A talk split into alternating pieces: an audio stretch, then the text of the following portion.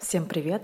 Хотела бы сегодня порассуждать на некогда для меня больную тему мытья посуды. Так сложилось, что я не люблю мыть посуду. Мне кажется, это было связано с тем, когда в детстве меня заставляли мыть посуду, когда я не могла этого делать.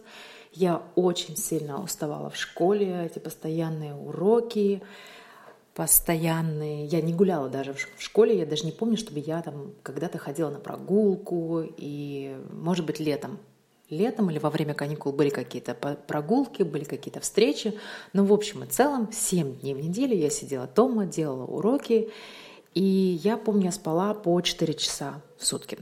Как я говорила, я училась в языковом классе, а языковой класс предполагает, что вы не живете, не живете вообще жизнью, вы только учитесь. И особенность моя а, организма была в том, что я не могла ничего запомнить.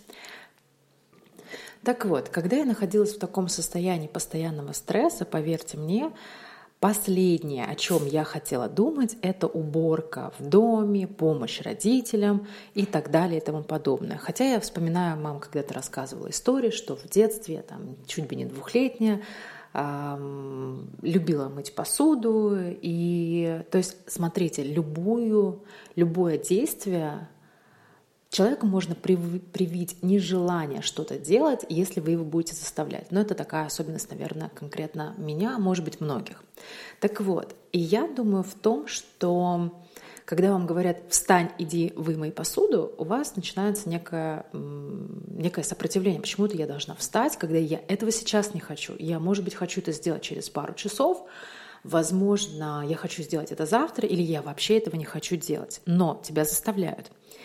И у тебя возникает нежелание что-то делать. И оно закрепилось, и до сих пор мне 33 года, я ненавижу мыть посуду. Дома я могу делать абсолютно все, то есть меня больше ничего не вызывает такого отвращения, как посуда.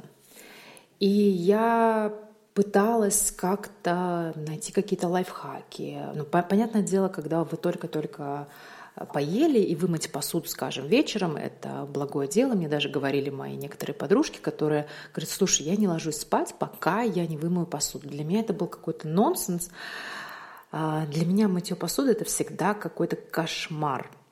Я помню, была я на каком-то семинаре, я даже не помню, как называлась это правильно, наука, не наука, но одна девушка делала анализ людей по фигурам, и в общем, какой-то у меня там типа фигуры кот Леопольд или что-то типа такого. И у меня идет отток энергии, когда я соприкасаюсь с водой для меня было интересно, и она говорит, наверное, вы не любите мыть посуду. И это было так в точку, но я на самом деле связывала именно свою нелюбовь мыть посуду только с тем, что меня заставляли это делать. Так вот, я постоянно искала какого-то совета в книгах, как же себя приучить мыть посуду и получать от этого удовольствие, не заставлять себя, не страдать. И, к сожалению, к своему сожалению, я вообще ничего не находила.